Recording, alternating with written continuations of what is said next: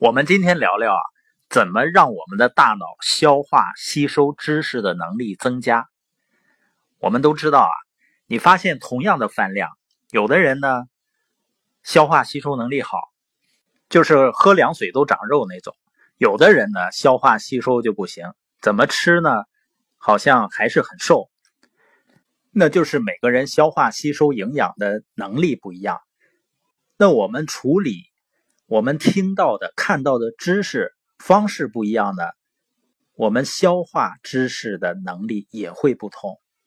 那怎么样能够让知识能够融会贯通？那在表达一些观点的时候呢，就更容易对别人有启发性。第一个呢，就是要学会把我们学到的知识啊，把它们之间联系起来、连接起来，这就是深入的思考。比如说，心理学上有这样的一个表述。就说人的爬行脑，就指的控制人的欲望的那部分大脑。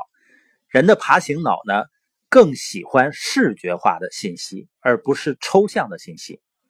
那这样一段话，你听到了或者看到了以后，会怎么处理呢？可能很多人就一带而过了。也就是呢，自己知道了哦，人的爬行脑更喜欢视觉化，而不是抽象。但是如果我们能够更深入的去问自己一个问题，也就是说。我以前知道的或者听到的哪些事情能够证明这个理论是重要的、是正确的呢？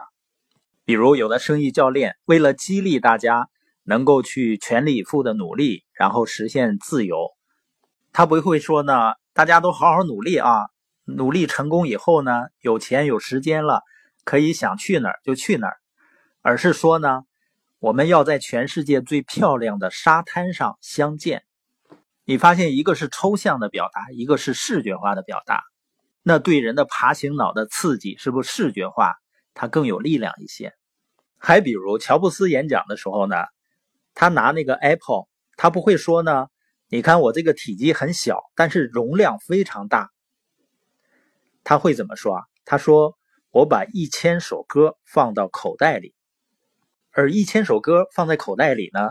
人的大脑更容易理解和记忆这种视觉化的信息。还比如，在描绘机会的重要性的时候，可以说呢，你只要抓住机会，即使呢能力可能不是很高，但是呢，由于环境啊、机遇啊，你也有可能成功的。这句话有道理吗？有道理，但是听进去以后呢，很抽象。直到雷军说了句什么呢？如果你在风口上，猪也会飞。